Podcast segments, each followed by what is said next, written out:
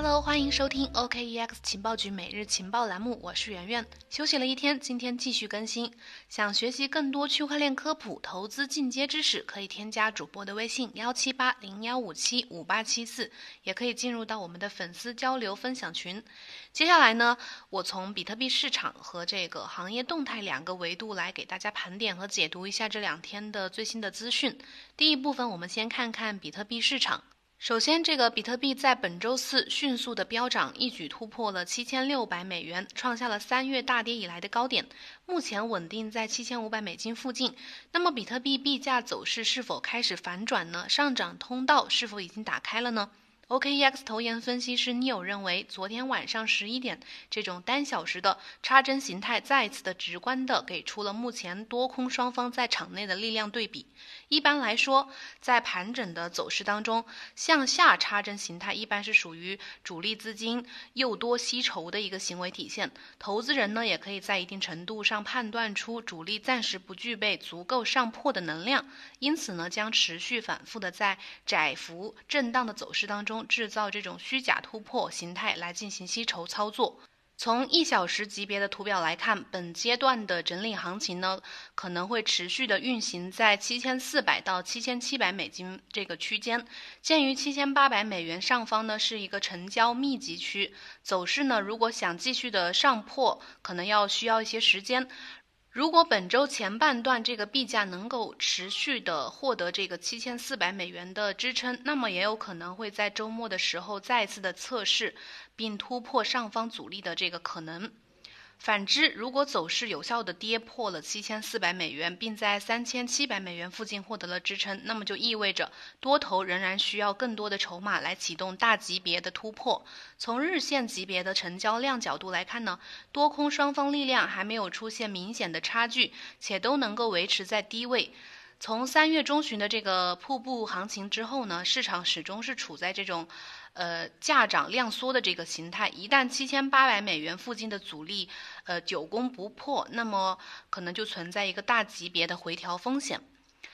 除了在这个过去一个月当中呢，这个加密货币在很大程度上和风险资产保持同步，在股票市场下跌的时候下跌，并跟随股票市场上涨。在目前这个乐观的预期之下。呃，美国部分的经济领域可能即将的开始开放，传统的资本市场正在慢慢的复苏。那么，除了国内外的比特币分析师，还有一些。呃，主流机构啊，在近期对比特币今年的表现也表示了称赞和看好。本周三的时候，彭博社发布了一篇报告，《比特币的成熟飞跃》，称这个比特币正在为下一次的大规模牛市做准备。股市震荡呢，加速了比特币向黄金的这个身份的过渡。二零二零年将能够判断出比特币究竟能否从风险投机资产转变为这个加密市场当中的这个黄金这样的身份。比特币目前是已经回到了二零一八年的这个价格巩固区间，所以呢，最近这段时间非常值得关注，因为比特币很可能在黄金牛市之后呢，也来一波牛市，这个是，呃，彭博社最近的这个看法。那么，除了彭博社和分析师之外呢，福布斯最近也发布了一篇分析文章，说这个呃，比特币在二零二零年很可能会出现二零一七年那样的牛市，因为目前全球许多国家都推出了有史以来规模最大的量化宽松政策，因此呢，投资者可能会快速的跟上市场发展和不确定的这种呃形势，在这种情况下呢，比特币极可能的会在二零二零年大放异彩。文章中还提到，呃，现在的这个加密金融咨询机构量子经济的创始人表示，在过去十年以及刚刚过去的二零一九年当中，比特币一直都是表现最好的资产。目前已经有大量的资金注入到比特币系统网络当中，而且区块奖励减半即将到来，因此呢，比特币没有任何理由不能成为二零二零年表现最佳的资产。第二部分，我们来讲讲这个行业动态这个方面。第一条就是这个一邦国际呢也准备呃赴美上市。二零二零年四月二十四日，美国证券交易委员会在这个它的官网披露了易邦国际的招股说明书，全球第三大比特币矿机生产商易邦国际已经正式的在美国申请了 IPO，计划在纽约证券交易所或者是纳斯达克全球市场上市，它的股票代码是 EBON。根据 SEC 披露的这个申请。呃，显示易邦计划是通过这次的呃 IPO 募集最多一个亿美元，然后这个公司呢，他们打算出售 A 类的普通股，每股面值大概是零点零零一港元，也就是大概零点零零零一三美元。根据招股说明书显示，截至到呃去年，也就是二零一九年的十二月三十一号，易邦国际二零一九年的营业收入是一点零九亿美元。跟这个二零一八年的三点一九亿美元相比，是下降了百分之六十五点八，总亏损呢达到了三千零六十万美元，而二零一八年的呃这个毛利是两千四百四十万美元，这个说明呢这个易邦国际去年毛利毛利率是从盈转亏了。净亏损增长了两点四七倍，这是易邦第三次申请，呃，尝试申请上市啊。此前易邦呢也曾经两次的冲击这个国内的港股市场，最终是以失败告终。于是呢，从去年年底呢就开始筹划这个赴美上市。而易邦的竞争对手迦南云智同样也是全球知名的矿机生产商，已经在去年的十一月在纳斯达克成功的上市了，募集了九千万美元。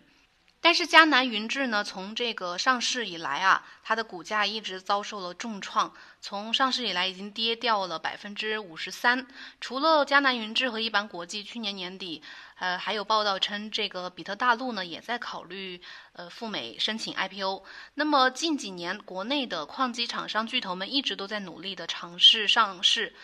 这个屡屡碰壁，但是坚持不懈。他们一直都是被质疑说这个。盈利能力不可持续，而且不稳定，因为矿机巨头的营收啊，都主要是来自这个比特币矿机销售和矿机托管这些业务，而收入呢会受到行情、市场行情的好坏影响波动，呃非常大。比特币的价格呢，常常也会直接影响到市场对他们的这个比特币矿机的需求。就在前段时间，美国证监会的主席克莱顿曾经向外界提示所谓的“中概股”的这个风险。那么这次易邦国际能否成功的在美股市场软着陆呢？我们拭目以待。第二条是关于这个法定数字货币的，咱们央行的法定数字货币最近的研发和试点又再次，呃加码发力。根据每日经济新闻报道，记者获悉，央行旗下的金融科技研究院正在批量的招聘一些人员参与法定数字货币的研发。招聘公告指出。呃，直接这些招聘的人员会直接参与中国法定数字货币的研发，承接数字金融国家级的项目，技术应用聚焦金融科技前沿，人工智能、区块链、云计算、大数据，一个都不能少。此外呢，根据巴比特呃报道，成都有望在五一前后呢公布央行数字货币的试点。内测应用场景商户呢将聚焦线上线下融合消费。相关人士透露，根据目前的信息啊，首批成都落户的商户呢，主要是由四大行和这个三大运营商自主优选自身的深度合作的战略伙伴。每家银行精选两到三家商户。目前已经确认的合作商户包括了京东、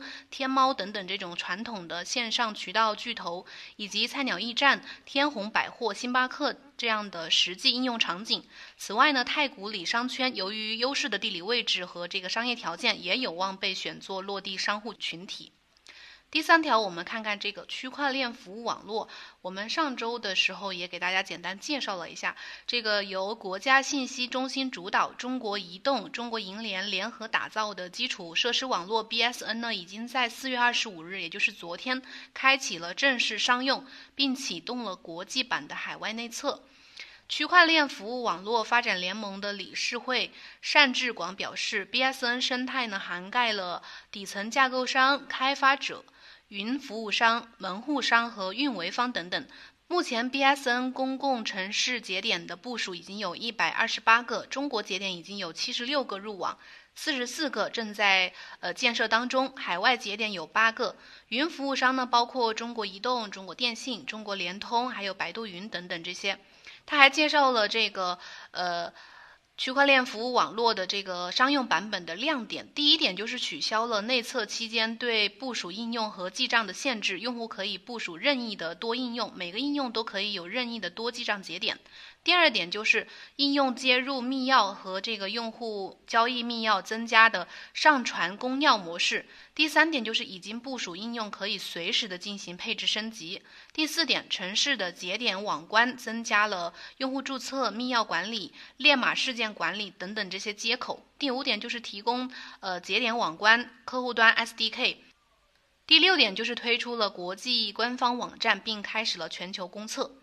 随着区块链服务网络这些企业联盟的发展呢，相信能够促进区块链加在我们国家包括全球的这个应用场景落地的呃丰富，给相应的企业和行业提供更好的一个就业环境。以上就是今天的情报速递的所有内容，感谢收听，明天同一时间我们再见，拜拜。